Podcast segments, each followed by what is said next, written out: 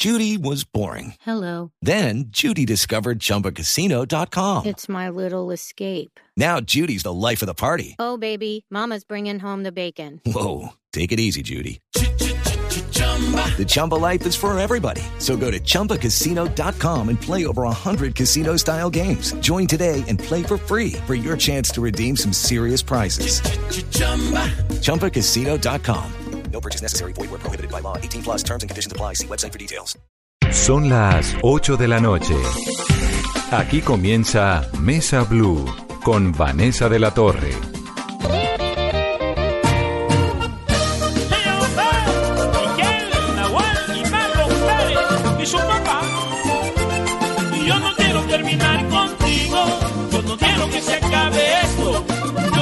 quedarme de amigos si te adoro tanto, no me lo merezco.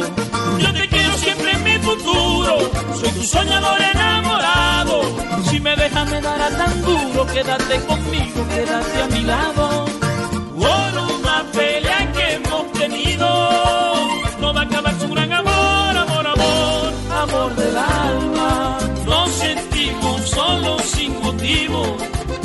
Yo te adoro y tú me adoras de verdad, ¿cuál es la vaina? Son las 8 en punto. Bienvenidos a Mesa Blue. Hoy es Mesa Blue Vallenata con Peter Manjarres. Bienvenido, Peter. Hola Vanessa. Me da mucho gusto tenerlo. Hace rato quería invitarlo a este programa y no vamos podido No, yo estaba en deuda, estaba en deuda. Estábamos en Pero- deuda. Pero yo quería venir con algo nuevo.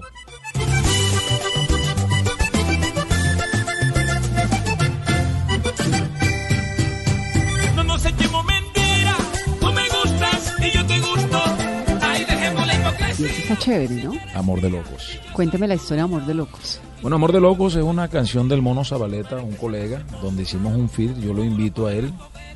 Aunque él sea el dueño de la canción, el compositor, eh, yo hago la producción, hago, la, hago todo y lo invito, haciendo un feed para que el vallenato cada día eh, crezca más este género y se fortalezca más de lo que está, porque ya ahorita mismo está en tendencia lo que son las colaboraciones y todo eso, entonces tratando de coger los artistas de la nueva generación como mi nuevo acordeonero también, que tiene Que es 21 Daniel años. Maestre, ¿no? que tiene ¿21 años? 21 años. Wow, qué genio. Con ese 21 años y esta canción eh, eh, tratando también de, de acaparar a las nuevas generaciones, a esos chicos de 18 años para abajo, que comiencen a amar la música vallenata, que no se desaparezca eh, esa tradición aquí en Colombia, porque tú sabes que si uno no está pendiente, todo se, todo se acaba. Y por ahí, por esa, ese, esa idea de hacer, de conquistar al público más joven, es por donde llega Daniel. Daniel, sí, claro. un acordeonero millennial. Un millennial, así se llama, el millennial. ese es el, ese es el, el, el seudónimo, el, mil, el millennial Millennial del acordeón. del acordeón. ¿Cómo le terminó de ir en esta reinvención después de Juancho de la Espriella, que era su acordeonero? No, súper bien, porque con Juancho terminé en buenos términos. ¿Eso fue cuántos años juntos? Mm, Bueno, yo comencé con Juancho hace muchos años, hace 15 años. Después hubo un reencuentro del 2015 al 2018. Y, y ahí escogí a Dani, porque lo que te decía, estaba muy preocupado que la nueva generación, que, lo, que los chicos de 18 años para abajo, no se fueran para otros géneros. ¿Y se están yendo? Puede pasar, si uno no les da la música, puede pasar. Sí. Entonces tenemos que también hacerle buena música a esos chicos, porque el chico que tiene el papá que le gusta el vallenato, sale vallenatero, pero el que no, Sí. Y esos jóvenes, esos nuevos eh, focos de interés del vallenato, ¿qué tipo de música les gusta? ¿Qué tipo de vallenato? ¿El de siempre, el de la nueva ola que es la suya, el vallenato tradicional, un vallenato más eh, con ¿Sabe mezclas que urbanas? el- ¿O qué, el- qué se ha encontrado? El vallenato, el vallenato, el vallenato es una música muy mágica. Eh, a veces a los jóvenes, a los millennials, no, ninguno de no- ninguno porque nosotros somos otra generación, no los entendemos. Ellos ellos tienen otros gustos. No, totalmente de acuerdo. No, no Y ellos tienen nada de gusto y ellos. ellos, quieren contenido, quieren contenido. Ellos cogen una canción de un mes y ya, ya para ellos eso es vieja. Es bien, Una hora. Una hora, bueno. Entonces tratando también, eh, no quiero hacer canción de hora, quiero hacer canciones que queden en mi catálogo, como las he hecho siempre, he hecho éxito. Yo no creo en la fama, creo en el éxito. Nu- nunca me he creído, eh, nunca he creído en la fama. ¿Usted cuántos años tiene, Peter? Yo tengo 44 años. ¿Y está en esto desde cuánto? ¿Desde qué edad? Tengo, no, yo he terminado odontología. Yo comencé a los Es que 25 usted es años. odontólogo, ¿no? Yo soy odontólogo, sí. Yo tengo como 18 años en la- de mi carrera, 17, 18 años. Pero en sí, 14 años de éxito, porque los primeros 5 años fueron difíciles. Pero le, doy- le doy gracias a Dios porque fue poco a poco. ¿Y usted por qué estudió odontología y no música? Porque la yo quería ser médico. Y bueno, me, eh, me presento en la Javeriana, me acuerdo, y no paso en la Javeriana. Resulta que vivía con varios amigos costeños en, en el mismo edificio que yo estudiaba odontología, En la 116. en la 116, en Alhambra. Obvio. Estudia, eh, estábamos, eh, vivíamos, y yo veía que esos manes parrandeaban todos los fines de semana. Y yo le decía, oye, pero ustedes no estudian, ¿qué? O sea, no, Peter, lo que pasa es que la medicina, si tú quieres estudiar medicina, eh, la medicina quita más tiempo que la odontología. Yo analicé, yo dije, yo debo ser odontólogo porque yo cierro mi consultorio y puedo parrandear, pero en la medicina, si me llaman un sábado, tengo que, tengo que volar, pero nunca, te, lo, te soy lo más honesto, nunca pensé ser exitoso, nunca pensé estar en esto. Pero entonces usted Esto hizo la carrera, aquí. se graduó. Yo me gradué, hice mi rural, tengo Todo. mi, tengo todo, todo, del Colegio Odontológico Colombiano. Y atendió y tuvo pacientes y todo. pacientes, claro, todo, pero no, pero en el rural, porque después del rural ya me dediqué fue lo mío. Resulta que yo, mira, algo muy bonito. Yo me gradúo, el día que me estoy graduando, al día siguiente estoy cantando mi primer CD. Pero primero me Me gradué. gradué. sí. Pero, pero ¿por qué? ¿Cómo entró, hice- ¿Cómo entró ahí el vallenato en la mitad de los dientes? Porque yo nací en Valledupar. Yo nací en Valledupar y figúrate, desde niño, desde que tengo uso de razón, eh, escucho vallenato por todos lados. En Valledupar lo, lo único que lo único que se escucha es el vallenato, ya no se escucha otro tipo de música y, y- y- y en esa época más todavía que estaban los grandes, estaba estaba Diomedes, el binomio de oro, eh, Jorge Oñate, los hermanos Zuleta, todos esos grandes del vallenato. Yo nunca tuve carrito, mi mamá me regalaba era acordeones, caja, guacharaca, guitarras. Entonces, yo el entorno mío era la música vallenata, me regalaban los CD, los últimos los últimos álbumes de cada ¿Y en su casa hay músicos? Claro, tengo tíos músicos, compositores muy muy importantes de folclore vallenato. Yo soy familia de Alberto Beto Murgas, de Rafael Manjarres, de Iván Ovalle Poveda. Creció con ellos. Bueno, ellos no, ellos eh, crecí con, bueno, con Beto sí, porque mi tía está casada con él y las parrandas eran donde mi abuela. Entonces yo veía desde chiquito, yo veía ir al, al binomio de oro allá, veía a Diomedes, porque No, todos ellos le grababan, le grababan canciones las canciones, claro, y iban a parrandearlas allá y yo podía estar en las piernas de Poncho Zuleta porque yo era gordito, entonces yo llamaba la atención, a ver, gordito. Y nosotros somos muy cariñosos ya con los niños. Y, y, y, y, y más en esa época, porque en esa época las parranderas en los patios era algo más chévere, ¿me entiendes? Es que yo creo, ahorita quiero que hablemos de eso, voy a anotarlo aquí, pero Sí. eh, quiero primero terminar el capítulo de la odontología, porque no sé por qué tengo la sensación, y tal vez como consecuencia de este festival vallenato que pasó, pues tristemente, como ahí, ¿no? O sea, todos los años el festival vallenato en Valledupar es una cosa tremenda, pero no se me meta ya, porque si quiero saber en qué momento soltó la La fresita y cogió el acordeón. Bueno, yo nunca solté, eh, eh, yo El siempre, nunca lo soltó. yo siempre viví con el vallenato, tanto aquí en Bogotá, cuando yo estudiaba todos los fines de semana. Te voy a echar la historia antes. Yo llego a Bogotá a estudiar odontología. Primero hago el premédico, bueno, no paso, me meto a odontología, comienzo la odontología, pero yo iba a las parrandas y yo terminaba haciendo el show. Tocaba la caja, tocaba la guacharaca, cantaba, bueno, hacía de todo, pero a mí me tocaba poner plata para contratar al acordeonero y al conjunto. Un amigo un día me dice, Peter, tú terminas haciendo el show de la fiesta y tú por qué no armas tu conjunto y te pueden pagar. Y yo como que, será, bueno, voy. Armé un conjunto con el Morre Romero en esa época, que, que fue acordeonero del binomio de oro, sobrino de Israel Romero.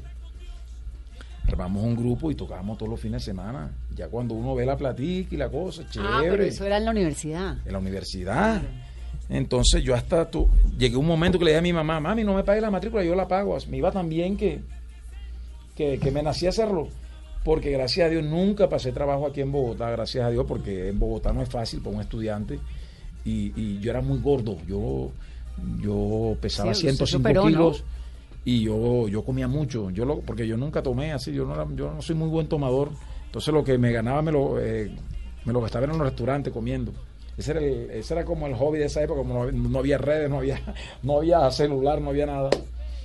Y, y, y así me fui enamorando de, de- de la carrera, pero nunca pensé, pero ya tenía un temor. Yo lo hacía como hobby, después ya cobraba. pero a la vez tenía un temor que era Valledupar. Yo decía, ¿será que, Sí, ¿será que me meto? Yo- Vallenatero en Bogotá, y venga. Sí, entonces yo decía, no, yo voy a. Yo, en- yo- sí, en yo voy a hacer algo. Dije, voy a terminar mi carrera y después cumplo mi sueño. Si me va bien, bien, si no, también. Yo, lo, más importante hacer las cosas, Vanessa, es con, es con pasión y es el consejo que le doy a los jóvenes. Hagan la- lo que les guste, pero Sí. háganlo con amor, con sin esperar nada a cambio, sin esperar nada a cambio, sin estar pensando en una camioneta, sin estar pensando en un reloj, sin estar pensando en el último carro, eh, en el último Ferrari, bueno, hagan las cosas con amor. Y eso es lo que hago yo.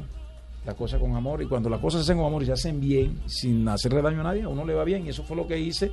Y se fueron dando las cosas. Llegué a Valledupar, lleno una discoteca la primera vez y dije, wow, por aquí viene la cosa. Yo creo que lo mío es esto. Y me fui organizando y poco a poco se fueron dando las cosas. Y de sus grandes maestros, eh, Diomedes Díaz, ¿cómo fue esa etapa eh, cuando usted... Tengo muchas anécdotas con ellos. Muchas, Adem- muchas. Además, lo interrumpo acá y hay una primera anécdota con Diomedes, que él se puso bravo con usted porque cantaron una canción eh, del vivo y del, del bobo, algo así. Ah, no, eso es ¿Cuál una anécdota que yo, bueno, tuve Sí. la dicha de grabar con Diomedes. No, él no se puso bravo, sino que el sueño mío era grabar con Diomedes. Y cuando yo le muestro la canción, como la canción habla jocosamente mal de la mujer, Sí. él dijo, no, yo no puedo grabar eso, y usted tampoco, usted es un caballero, ¿cómo va, cómo va a grabar eso? y eso me tocó esperarlo. Tú sabes que Diomedes tenía fama de incumplido, lo esperamos como 20 veces y nunca iba. Hasta que el día que estaba él en el estudio, porque coincidencialmente grababa en el mismo estudio donde yo grababa en Valledupar, y me dieron, ahí está Diomedes, entra. Yo dije, no, yo no voy a entrar ahí porque si él no me invita, ¿cómo voy a entrar? ¿Pero eran amigos ya o no? Sí, ya éramos amigos, claro. Él me admiraba mucho, ¿sabes? Él me decía algo que yo quedaba impresionado, me decía, me decía que me admiraba porque, por mi disciplina, por mi disciplina, y eso como que, que le diga a uno un- un- el número uno del vallenato, eso a uno, eso me... ¿Diomedes fue el número uno? Seguirá ¿Sin siendo- duda? Sin duda, va a ser el, el cantante más exitoso y más vendedor de la música vallenata. ¿Verdad? Sí, así hay, ah, ahora con la industria como cambió, más todavía. Porque ya no se vende, ya no se venden CD, ya no se venden álbumes, ahora todo es por descarga.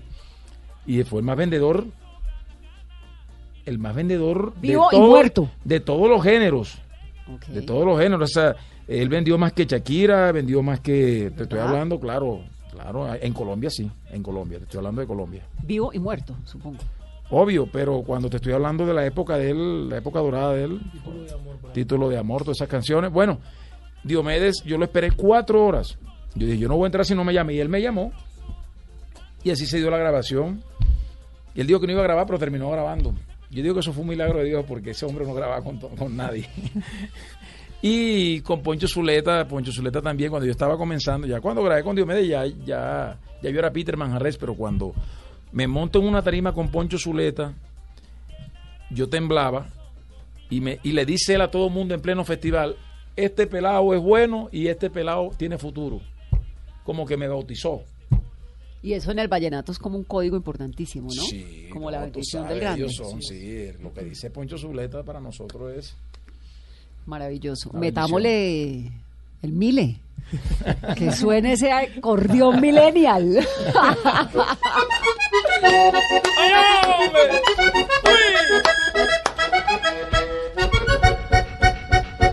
No nos echemos mentira, tú me gustas y yo te gusto.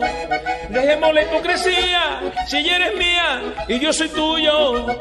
Y si quieres lo hacemos escondida, para que sea más emocionante.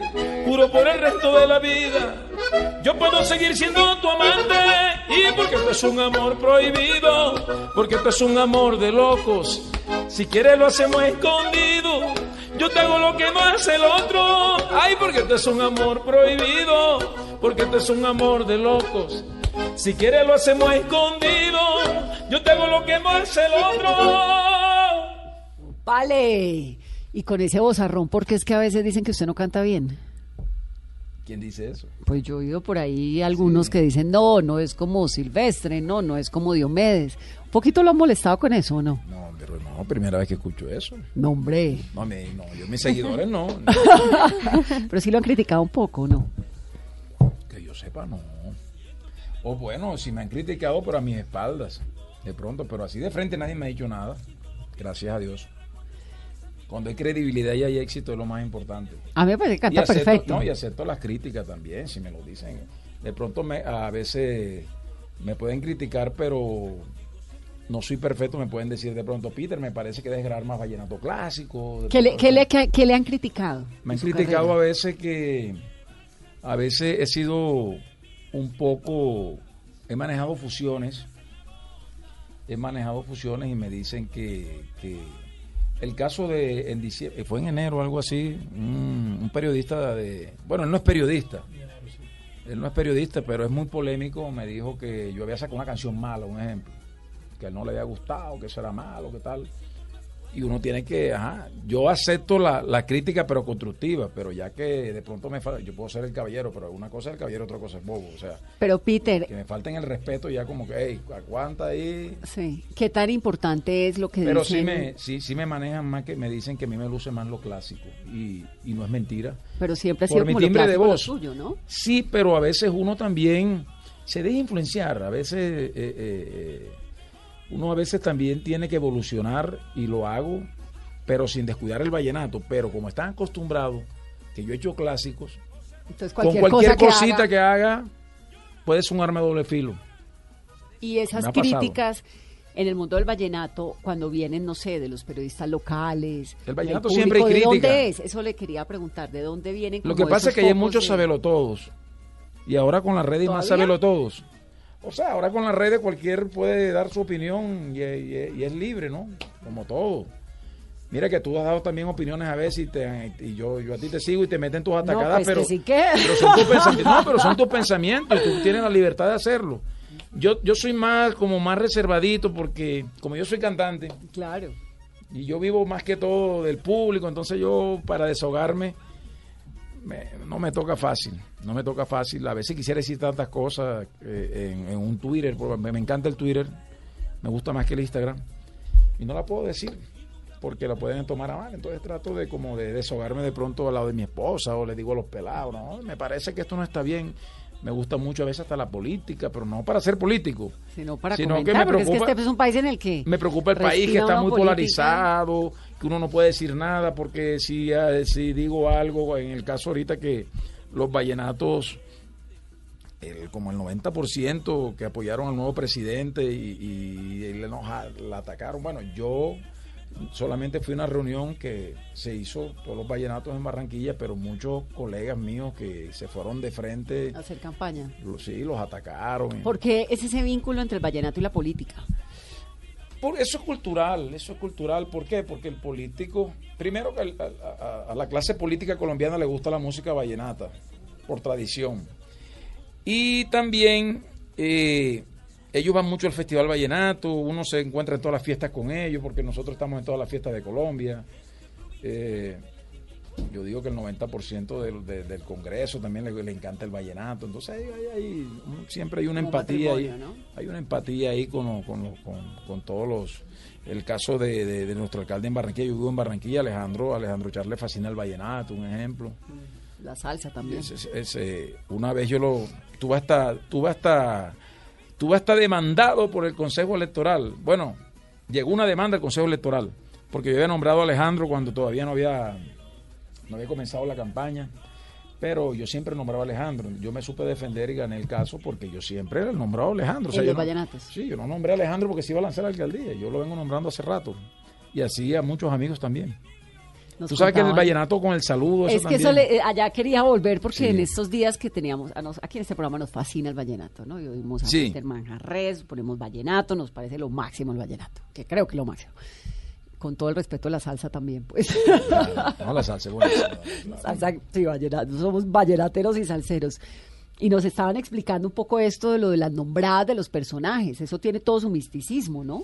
Eso, hay muchas personas que dicen, a mí no me gustan los saludos, pero los saludan y se vuelven locos, se, vuelven- se ponen felices. Aunque los saludos ya no, yo, Ya no son como yo siento que los saludos perdieron esa... Hay mucha gente que le fascinan los saludos. A mí para el amor de loco me llamaron muchas personas que querían que los saludara, pero Y lo llaman y le dicen que Peter, méteme ahí la canción. sí lo dicen de frente. ¿Qué tal? Frente. hay gente que le fascina eso y hay políticos que manejan eso muy, como que manejan eso. Claro, Yo- porque yo- además yo tengo hacen muchos conocer, amigos que ¿no? eran políticos que yo los nombraba y, y- y- y se daban a conocer por los saludos porque podían caer en un saludo en un éxito. Claro. Y el público se lo... ¿Quién es ese que saluda? tal de una y, y muchos políticos conmigo les fue muy bien. Peter, ¿ha cambiado el vallenato? ¿Ha cambiado el Festival Vallenato? ¿Cómo Bueno, ve el tú- vallenato hoy en día? El vallenato, el vallenato tiene, el- para mí el vallenato es una música mágica. No, no me canso de decirlo porque el vallenato, eh, el vallenato ha pasado por muchas. Yo diría que al vallenato le han caído todos los géneros aquí en Colombia y sobrevive, sobrevive y te puedo poner ejemplos de hace muchos años. Le cayó el merengue dominicano, sobrevivió el vallenato. La música house, sobrevivió el vallenato. Electrónica, sobrevivió el vallenato. Acuérdate del, de esa música... eh, Como la champeta, la... bueno, champeta, sí, la champeta sobrevivió el vallenato. Ahora está el urbano, sobrevivió el vallenato. y al reggaetón. El ¿Va a reggaetón sobrevivir? urbano sobrevive el vallenato. O sea, yo, el vallen- ¿Por qué el vallenato sobrevive? Porque el vallenato tiene catálogo, tiene historia, tiene tradición. ¡Qué talento! Es que Dime tú, dime tú si estás en una parranda. Si el Miller no, sabe ca- tocar ese acordeón, no hay nada que hacer, ¿no? Mira, Creo. el No. que hay personas que dicen que no le gusta el vallenato. Yo tengo muchos seguidores que dicen, a mí no me gusta el vallenato, pero me gusta el tuyo. Muchos, muchos, muchos piteristas. Pero algo más bonito que tiene el vallenato es que tú estás en una fiesta en cualquier parte de Colombia o un colombiano fuera de, de Colombia y a la una de la mañana Llega el termina vallenato. poniendo el vallenato. Termina poniendo Diomedes, termina poniendo a cualquier, cualquier éxito. Pero somos nosotros de nuestra generación o los que vienen también. En la, en la Los generación pelados del también, los pelados también. Sí, sí. En la, en la generación mía, quizás, obviamente la... El Mile tiene 21 años, ¿no? Sí. Yo me he dado cuenta, pues, como cualquiera en una fiesta, que, que es normal de que la música urbana se ha tomado mucho la... La, La industria. la industria, exactamente. Pero siempre es común que muchachos como yo, siempre eh, a mitad de la fiesta ponen vallenato. Y qué casualidad que siempre ponen vallenato viejo, que es el que perdura. Clásico. Siempre es así. Mile, ¿y usted qué hace además de, del acordeón con Peter Pues yo soy estudiante de música de la Universidad del Norte de Barranquilla. en Barranquilla? Sí, eh, siempre he tenido como reto tocar también otras cosas en el acordeón. Yo amo el, el- el vallenato, en eso nací, soy rey infantil y rey juvenil del Festival de la Leyenda Vallenata. Creo que a eso le debo que ame tanto el vallenato clásico. Rey infantil a los cuántos años? A los 11 años. Wow, Peter. 11 años y ya tocaba. Comencé a los 5 años exactamente a tocar el acordeón. Y en las fiestas de la gente de su edad, de su generación, de los 20 y pico de años que tiene usted ahorita, ¿usted saca ballena, eh, acordeón? Yo me acuerdo en mis fiestas a los 20 años había siempre un costeño que sacaba un acordeón, que en ese caso pues era Peter, el Peter de la fiesta. Hoy en día pasa lo mismo. Sí, a mí, pues antes de estar en ahora con Peter, siempre me pasaba como estudiante, porque yo estudié en una etapa aquí en Bogotá también. Hice dos semestres en la Universidad del Bosque, antes de irme a Barranquilla, y me pasaba que en los fines de semana me decían, eh, ven, pero trae el acordeón o si no, no venga. Siempre me pasaba eso en todos los apartamentos donde iba. Entonces, me parece súper común. Y en Barranquilla, O sea que- pues mucho o más. sea que deben tenerle cariño aquí en los, en los- en los edificios. Porque Ahí en la Alhambra, que no cambia. Bueno, ¿y qué podemos esperar los piteristas de esta nueva fusión de El Caballero del Vallenato con el Millennial del acordeón? Bueno, tienen, eh, ya esto es una muestra de amor de loco. Creo que eso es lo que quería la gente. Eh, mucha, ahor- ahorita tenemos una, los artistas tenemos una ventaja ahora. Una ventaja es que la gente escucha lo que quiere. Antes la gente se le imponían las cosas. Ahora no. Entonces, cuando sacamos esta canción dijeron, me gusta esto, me gusta este Peter, me parece el Peter del Papá Los Amores, parece el Peter. Y como el público es el que manda, uno tiene que meterse por ahí. Ellos son los que dicen, porque cuando no les gusta algo también lo dicen. O sea, eso ellos no. Tú puedes, tú, uno hace la música y nada, a mí no me parece, a mí toda mi música me gusta. Uno no va a hacer una música, o uno no tiene el secreto del éxito. Si tuviera el secreto del éxito, todas las canciones fueran éxito. Yo hago la música y a mí me gusta, pero de pronto uno, me puedo equivocar en una canción, como te decía ahorita, y a la gente no le gusta. Y no hay nada que hacer. No hay además nada da que hacer, no hay nada que hacer. sí. Me puede encantar a mí, me puede fascinar, pero a la gente no le gusta. Y la que tú menos crees, la que le gusta a la gente. Permítame, Peter, vamos a hacer una pausa rápidamente para comerciales. Estamos con Peter Manjarres hablando de vallenato. Porque este es un amor de locos. Si quieres lo hacemos escondido. Yo te hago lo que no hace el otro.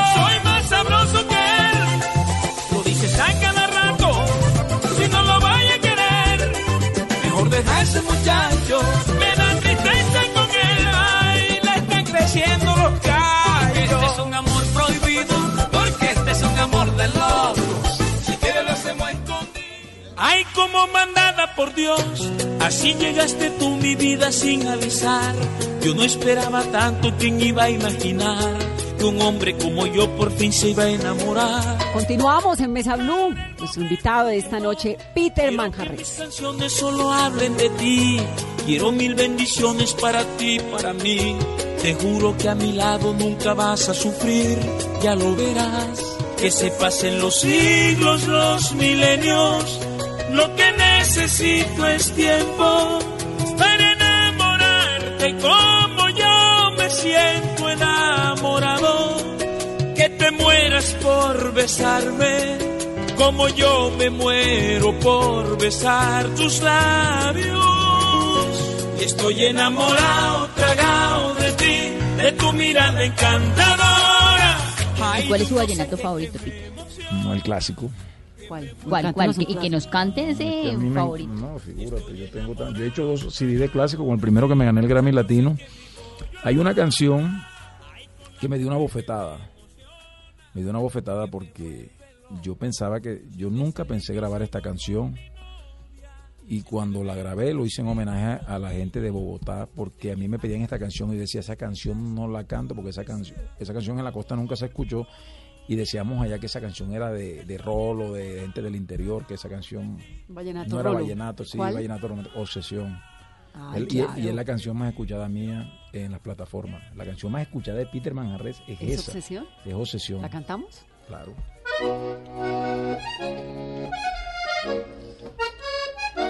¡Ay, hombre!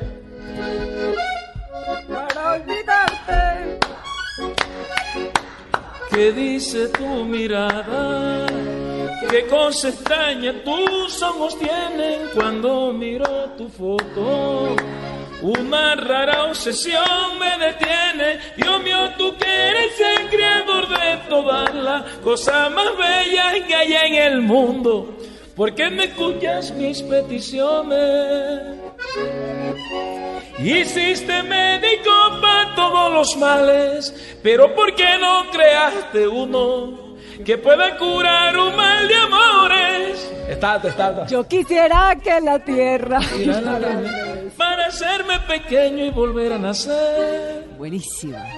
Y no tener que. Y no volver tener a- que volver a extrañarte, ni en tu fotografía mirarte, ni llevarte fundida en mi pecho, como si fueras parte de mí. Barranquilla, ciudad de cantores, de vallenatos y de acordeones, ella adorna tus calles, decirle que deseo que sea feliz, es la última canción. Me la bailé toda. Sí, sí, sí. Peter, ¿cómo fue los derechos de esa canción? ¿Cómo fue ese proceso? ¿De quién es obsesión? Oye, tú no sabes que me pasó algo con Hay esa que acercarse al canción. micrófono. Me pasó algo con Ya esa- me gusta porque ya se está sintiendo en la sala de la casa, ¿no? Me pasó- recuestas. Me pasó algo en esa canción. Eh, yo grabo la canción como homenaje, te decía. Mira, yo estaba grabando la canción en Valledupar y, y tenía al productor al frente y yo le decía, yo no, era tanto el respeto que yo le tenía a esa canción, porque esa canción era un, eh, es un clásico, Clásico. esa canción es un clásico. Y yo decía, ¿será que la grabo? Y yo la cantaba. Primero le hice una versión diferente porque no, no le iba a hacer igual, porque igual es imposible. ¿Obsesiones de quién? de Sergio Amariz. Pero mira la, mira la historia que, te, que, que viene. Yo digo, voy a hacer esta canción como si tuviera un apartamento en Bogotá. Y ahí sale una chica y que, Peter, Peter, cántame sesión, como si tuviéramos así, algo, algo muy natural. Algo muy acústico, diría yo. muy parrandero. Cuando yo estoy grabando la canción, yo le digo a mi productor, hey, lo estoy haciendo bien, Leo. O sea, eh, Leo Gómez, que, que para descanse, porque él murió, un compositor de Valledupar y productor. Me decía, el Manny, la estás haciendo bien, eso está bien. Yo no lo creía. No lo creía porque es una canción exigente. Porque es éxito y es exigente. No es una canción fácil. No es una canción fácil porque tiene unos tonos diferentes. Incluso la- algo que tiene de diferente ese álbum, diría yo como músico, que se le incluyó el piano en, en los clásicos y fue algo que triunfó en ese momento, porque no era común escuchar clásicos en piano. En piano, sí. Y Sergio Amariz, bueno, grabo yo mi canción y Sergio Amariz le había dicho a un amigo que le pusiera a, la, a esa canción, le pusiera, bueno, se me escapa el nombre, pero le puso, legalmente le puso algo que nadie la podía grabar, como una restricción. En, en Acode, Acoden, algo así, una- del- de lo del disco. En esa época, Acoden, para hacer un disco, tenía que pedirle permiso a Acoden. Pero yo ahí no tengo la culpa porque yo hago mi disco, se lo entrego a la disquera y ellos tienen que sacar los permisos.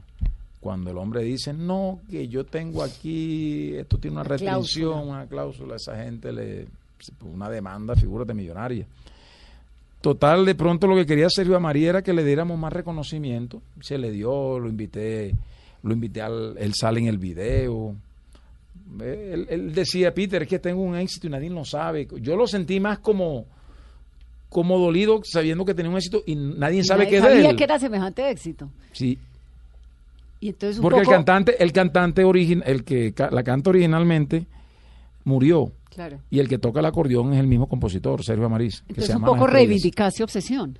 Sí, Fue. sí, no, figúrate. Entonces me toma como sorpresa que yo voy a la costa, en mi presentación en la costa, me pidieron sesión y los niñitos, o sea, eso para mí, eso para mí fue algo.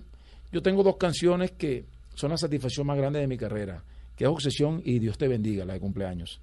Esa no falta en fiesta de O sea, cumpleaños. ya yo puedo, ya con esas dos canciones puedo decir yo que hice historia, que hice historia en la música vallenata, porque no es fácil hacer historia. No, con semejante competencia esa cantidad No de es fácil, talentos no que es hay. fácil, y te lo digo con, lo- con los pies sobre la tierra porque soy una, una persona muy aterrizada.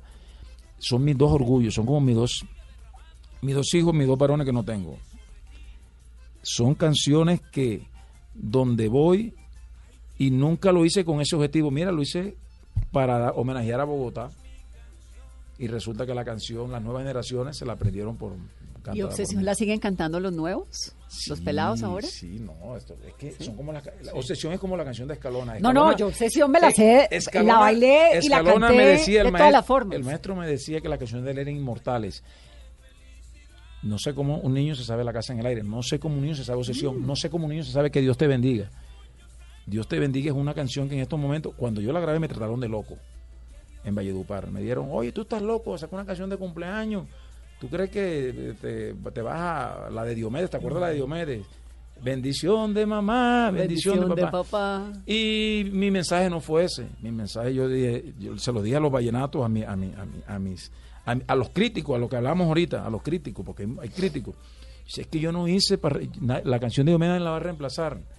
Mi canción va a oxigenar a la canción de Diomedes. Las nuevas generaciones, lo que yo quiero con él, que las nuevas generaciones aprendan algo diferente a lo que aprendimos nosotros, a hacer historia. Y Dios te bendiga, ahora es la canción más escuchada Junto a Obsesión.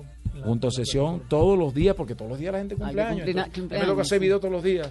¿Qué tal? Hola, Sandra, soy Peter Manjarre. Que Dios te bendiga y que cumpla. En Caracol he hecho hoy 70 videos. Que Dios te bendiga, porque la gente dice, me ve a mí y dice, Peter, yo cumplo en, En enero cumplo yo. enero, pero de una vez.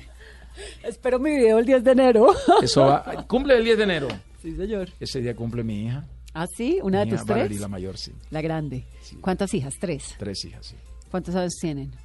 Valerie tiene 12 años, Mariana tiene va para 4 y María del Carmen va para un año. ¿Y qué tal es eso de vivir en un matriarcado? Porque son cuatro mujeres en Sigo la siendo el rey. Sigo siendo el que rey. una relación bonita, estable, ¿no? Sí, sí, a la gente, eso me, eso también, eh, ¿qué te digo? Eh, a la gente, la gente eh, con mi, con en mi nueva etapa, que nunca he vivido eso, muchas personas decían, Peter no se casa, Peter no se casa. Claro, porque me acostumbré a, a la soltería. Yo- Pero hay una cosa ahí con los, los vallenateros y bueno, no sé, con los artistas, que es esto de casarse, de tener un montón de hijos. Eso ha cambiado, eso ha un cambiado. montón de mujeres. De la- en la nueva generación no se ve eso ya. ¿No? No, Pero no también- porque no, los hijos salen muy caros. Sí. O sea, hay que tener tres mujeres. Ah, Bueno. si es una y figura, no, no, no, no, no. Y si las tres dan lora parejo. No, no, no, no, no, no, no. Eso, es que yo, a, eso- a esa gente hay que hacerle una estatua. Eso, tenían de 10 mujeres, digo, "Maya tuvo 50 hijos, es una locura. 50 hijos. Una locura, o sea, entonces... eh, Eso era, pero eso era por qué? Mucho concierto, mucha rumba, no, mucho cariño de antes- concierto. yo creo que, yo creo que todos los, todos los tiempos son diferentes. Ahora, ahora, ahora nosotros eh, hemos aprendido a cuidarnos, eh, ya uno no puede, o sea, ya los tiempos cambiaron. Y en el caso mío, eh, yo encontré la persona, yo le pedí a Dios, yo soy muy creyente, siempre le pedí a Dios una mujer, yo quería casarme, pero para siempre. Y le pedí a Dios una persona que me comprendiera, que era lo más difícil. Y creo que uno, yo creo que el secreto, y yo se lo digo a mis amigos, ayer se lo decía a un amigo que no se ha casado, porque a mí me la montaban mis amigos cuando como yo no me casaba, eh, Peter, ¿tú qué? ¿Te vas a quedar? Tal. Entonces, yo ahora se la monto a mis amigos y le digo a mis amigos, hey, cásate, que eso es chévere, pero cásate con una persona que sea de tu propia cultura, de tu propia cultura, porque nosotros los vallenatos... El matrimonio es como una piscina de agua fría. ¿Cómo? Entonces, el que está dentro de la piscina, el agua helada y diciéndole al otro, ay, ven y métete que esta piscina está deliciosa. Es de mucha tolerancia, de mucha comprensión, pero sabes que cuando uno, cuando, en el caso de nosotros, te estoy hablando eh, muy respetuosamente, en, de los vallenatos, uno tiene que vivir con la, con la propia cultura de uno, porque si no le da muy duro a otra persona, de otra Pues cultura, claro. le da muy duro, pero duro, duro, porque nosotros tenemos, primero que nosotros somos consentidos, los vallenatos, ¿Consentidos nacidos en? Valledupar. Somos consentidos de, somos consentidos de la mamá, somos, son, venimos de un matriarcado. no, pues una delicia. No, o sea, la sí. suegra metida en la casa todo el día. ¿Viste? ¿Viste? ¿Viste? No te puedes casar con un vallenato. Ah. No, pues qué delicia. No, no. Mirando que tenga No tanto, el niño no, no, no, mira, no, no, no, lo que pasa es que, mira, te- O sea, consentido de la mamá. La mamá Pero le ya te manda, voy- no, le manda uno te fuiste, no, ya te fuiste, ya te fuiste ya, como tú eres, como tú eres caleña, bueno, en caleña de rola, más o menos, ¿cuántos años tienes de estar acá? No, llevo muchos años por fuera de Cali. Me fui a los 18 años, No, no, todo tú eres rola, tú 41. eres rola, ahí me di cuenta. No, soy re caleña. No, no, mira, mira, mira, mira. Pero es que Resulta, eso del, mira, del- niño explicar, consentido no te está quedando bien, Peter. No, pero déjame explicarte, déjame explicarte. No trate, ya, ya está diciendo que la suegra va a estar metida en la casa, no. Estamos acostumbrados que nos hagan todo en la casa, en Valledupar. Eso es machismo. Ellas son machistas, sí. Yo no, y yo no me considero machista. No me considero. Mira que yo he luchado contra, y he, he mandado un mensaje, por eso me llaman el caballero del vallenato, siempre contra la violencia hacia la mujer. No tolero eso. Pero Fui ¿quién hace todo? ¿La una- mamá o la ¿Ah? esposa? O las dos. O sea, eso es consentido no solo de una, sino de cuatro, porque tiene tres mujeres en la casa. Todos me Cuatro. consienten, pero es nuestra cultura, no es... se- bueno, sí, hablemos que eh, sale un poco machista, se, se ve un poco machista, pero es nuestra cultura. Ya mira, yo llego, yo llamo a mi mamá, te lo digo que ahorita mismo llamo a mi mamá que voy para Valledupar, que me, eh, a la- o a las 2 de la mañana que llego a Valledupar y que me tenga comida y me la hace, pero eh, a ella no le da rabia eso, de pronto aquí a ti sí te da rabia. Sí. Y que eran Sí me entiendes, sí me entiendes, pero son pero pero No, es nuestra no, cultura, no, no, tenemos la culpa. Sí, es una cosa cultural y Mira, él, él- generacional a- él- mira, él es consentido, él es Y al Mile también le hacen la comidita a las 2 de la mañana, mi amor. Ayer yo no había hablado con mi mamá en todo el día por toda esta gira de promoción. Yo, la- yo le escribí, mami, llámame por favor. A los cinco minutos me estaba llamando, hijo, ¿cómo has comido? Sé qué, ¿qué te hace falta? O sea, eso es algo que ni siquiera yo se lo he pedido. Ella es así conmigo. Son así, es cultural. Y, no, Bueno, y eso- pero y entonces- eso- pero y no te cuento todo eso. la parte, la parte que me interesa. ¿La suegra va todo el día a la casa? ¿O por raticos? ¿O cómo es eso? O sea, a uno le toca... Yo mejor me callo. me callo porque me, me mata mi mamá, me mata mi esposa. No, mentira. No, no, no, no, no. Yo creo que es que ellas nos ven, ellas siempre nos van a ver como el hijo, como el, como el bebé. Nos van a ver como el hijo chiquito. Podemos tener 40, 30, 20 años que siempre nos van a ver como el bebé. Y nos van a celar y nos van a y que ella nos quiere más.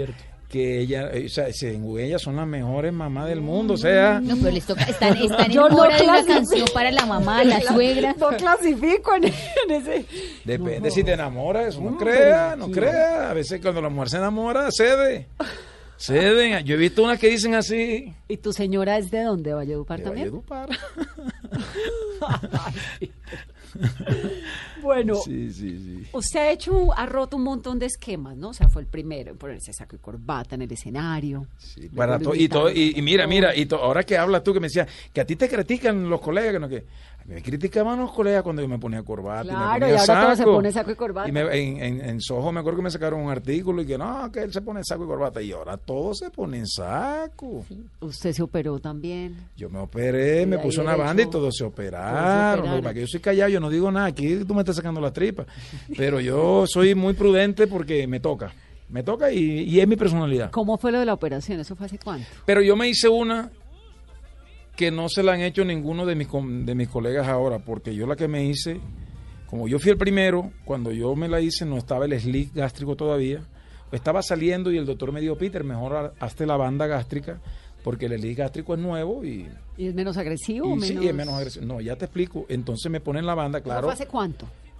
Eso fue hace de, en el Papá de los Amores, hace 13 años, ante el Papá de los Amores, que es la única grátula de, de allá para que salga flaco.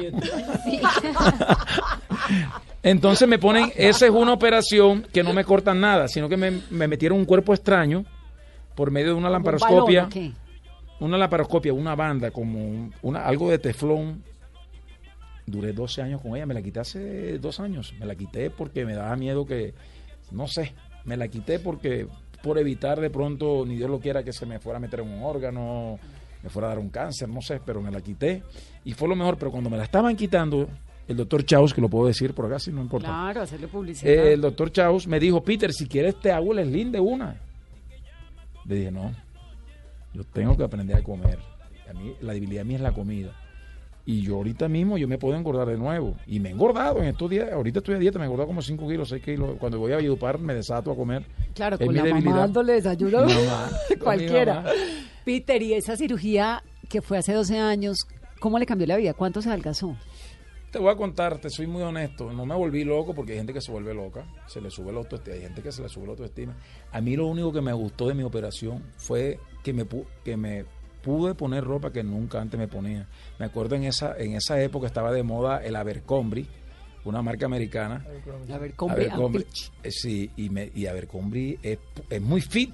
Y eso, por mucho que yo gordo, nada, nada, ni los jeans ni las camisas. Y Cuando yo salí, cuando me voy para Miami, me compré toda la Abercrombie ahí de Dayland.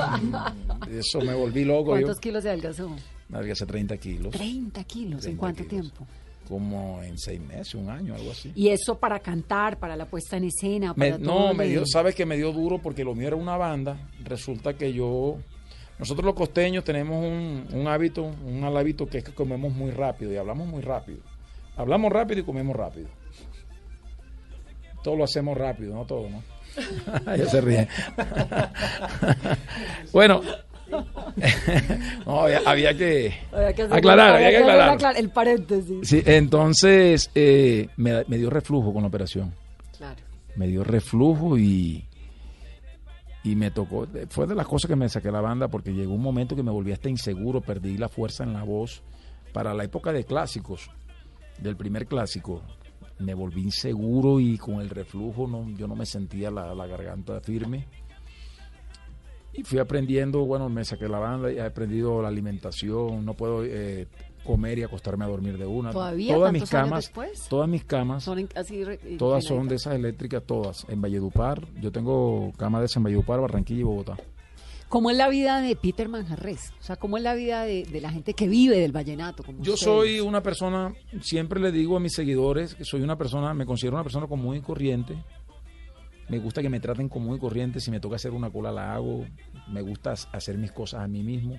Yo creo que el artista, el éxito del artista depende mucho de su entorno, con quien se rodee. Porque a veces, a veces los artistas, los artistas no son malos, a veces depende de la persona que esté al lado, le puede, le, le puede arreglar la vida o le puede dañar la carrera. Yo me cuido mucho de eso, con quién andar, me cuido mucho a quién cantarle, me cuido. eh, si te hablo un, un día de Peter Manjarres, soy muy casero. ¿Pero tienen rumba todas las semanas? No, ¿Tienen no, conciertos? no. ¿Tienen Bueno, eh, ¿Cómo casi, funciona el, el- casi todos los fines de semana tenemos presentaciones. Bueno, este año ha bajado un poquito porque tú sabes que la situación del país no está fácil. Somos un grupo muy costoso. ¿Cuánto Pero vale una presentación de Peter Manjarres? mm, en el interior puede costar 80, 70 millones de pesos. ¿Cuánto tiempo? ¿Cuántas horas? Hora y cuarto. Hora y media, depende. A veces puede durar dos horas, depende. Si hay muchos grupos, a veces tocamos hasta una hora. ¿Y eso es que en una fiesta, un cumpleaños o en, o No, en tocamos, o tocamos muchas fiestas empresariales, tocamos mucho, muchas fiestas también, eh, ferias, eh, conciertos, eh, fiestas privadas, cumpleaños, eh, grados. Ahorita voy a tocar los grados de los colegios Calendario en Barranquilla, un ejemplo. En clubes también, matrimonios. ¿Y la gente sigue contratando orquestas, grupos vallenatos para fiestas privadas? Sí, como antes, como siempre. Siempre hay fiestas privadas, hay que en cumpleaños, 15 años. Y esto ya tocó un 15 años en Santa Marta. A mí Vamos, para, vamos para Washington con la embajada. Chéverísimo. Vamos a estar allá, vamos a tocar, eh, vamos a tocar al embajador a Francisco Santos, vamos a también tocar un festival en Washington para, todos, para toda la colonia colombiana. ¿Ah? ¿En el Smithsonian? Sí. Estaremos 19 y 20 de julio en Washington. Ah, pues para la fiesta Para la de fiesta de Independencia. Independencia. Sí, nosotros los vallenatos eh, eh, tocamos mucho, no nos acostumbramos a eso, ¿sabes? Y a veces cuando duramos 15 días sin tocar como que a veces no nos hallamos, ¿me entiendes? El manager se el manager se preocupa y yo a veces le digo, "No, pero también a veces co- como ya yo tengo familia, a mí me gusta, porque pero cuando yo no tenía familia y yo duraba de tocar un fin de semana, o sea, me amargaba. Porque ¿qué hacía? ¿Y, y la familia, la señora, las hijas, viajan todos? ¿O usted.? o No me gusta, de tener eh, un no me marido gusta. que se va de fiesta No cada me semana? gusta, no, porque porque yo lo que yo lo hago muy profesional, yo canto y ya, o Y sea, yo chao, no, sí, yo no me yo enrumbo. no, yo no me enrumbo, yo no me enrumbo. Tengo ¿Y esa- antes sí?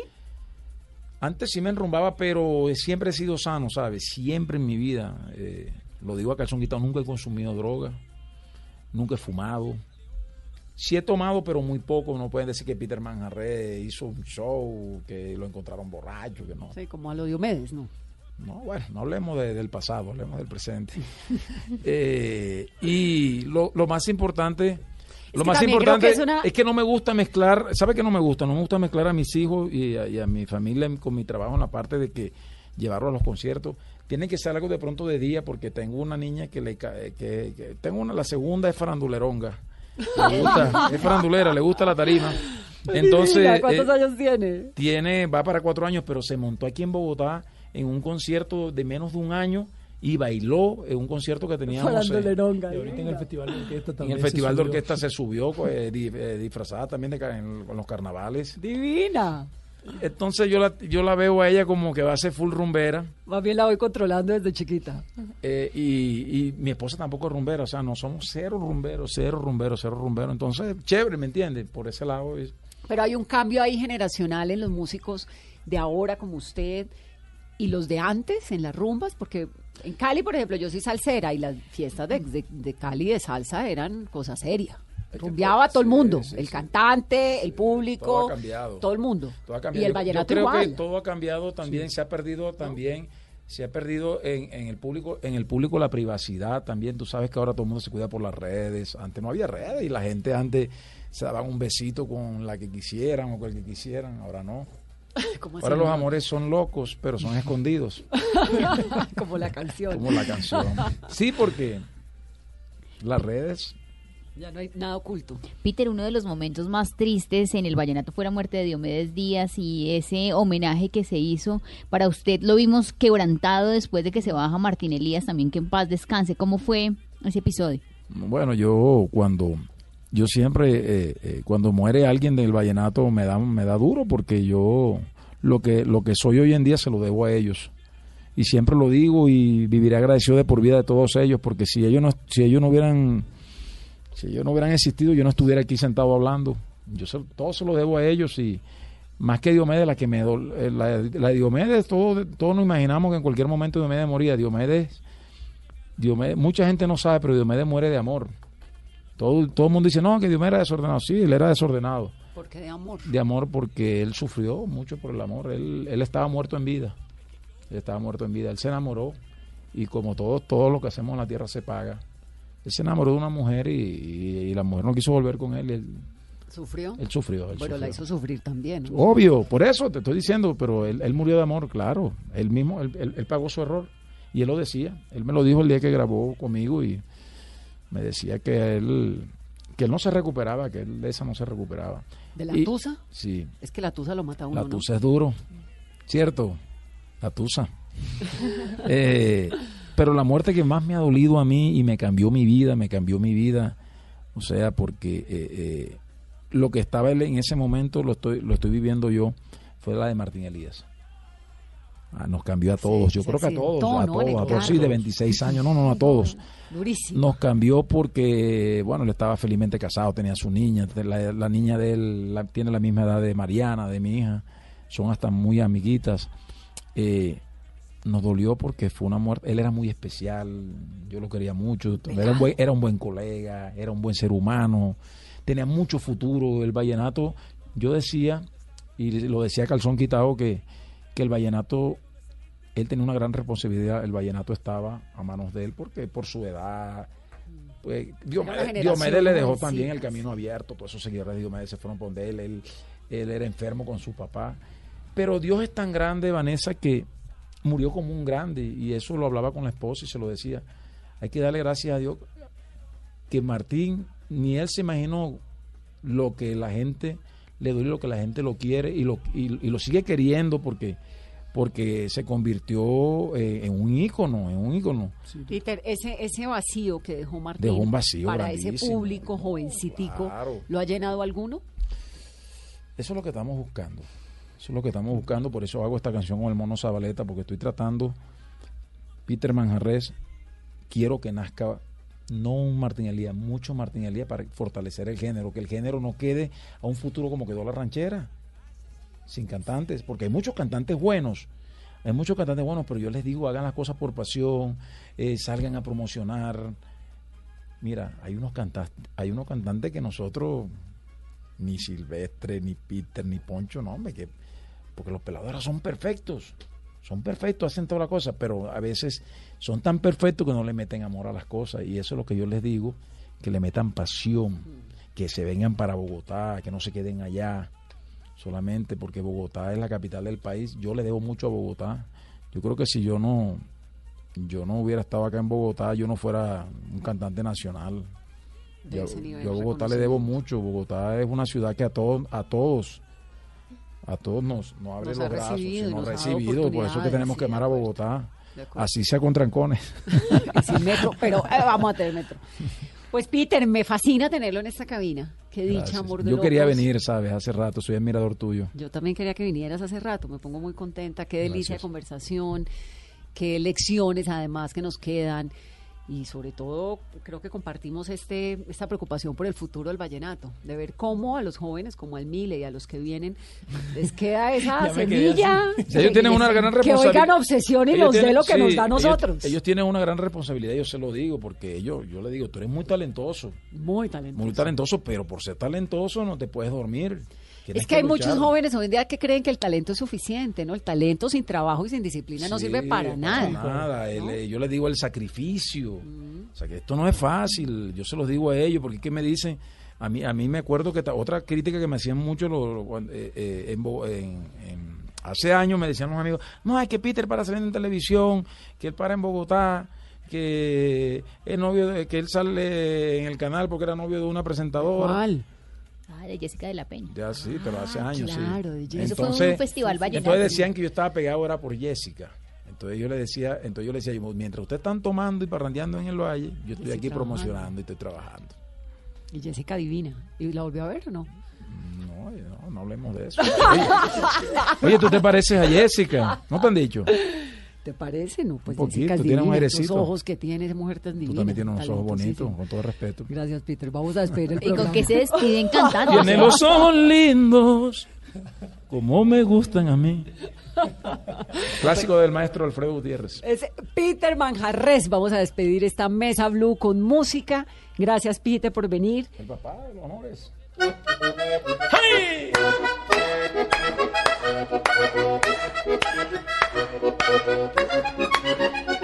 Yo no quiero terminar contigo, yo no quiero que se acabe esto. Yo no quiero quedar ni de amigos si te adoro tanto, no me lo merezco. Yo te quiero siempre en mi futuro, soy tu soñador enamorado. Si me dejas me dará tan duro, quédate conmigo, quédate a mi lado. Y esto va a ser así, el papá de los amores, oa, pa' mí ni se diga, y seremos tan felices, el papá de los amores. ¡Bravo! ¡Uh!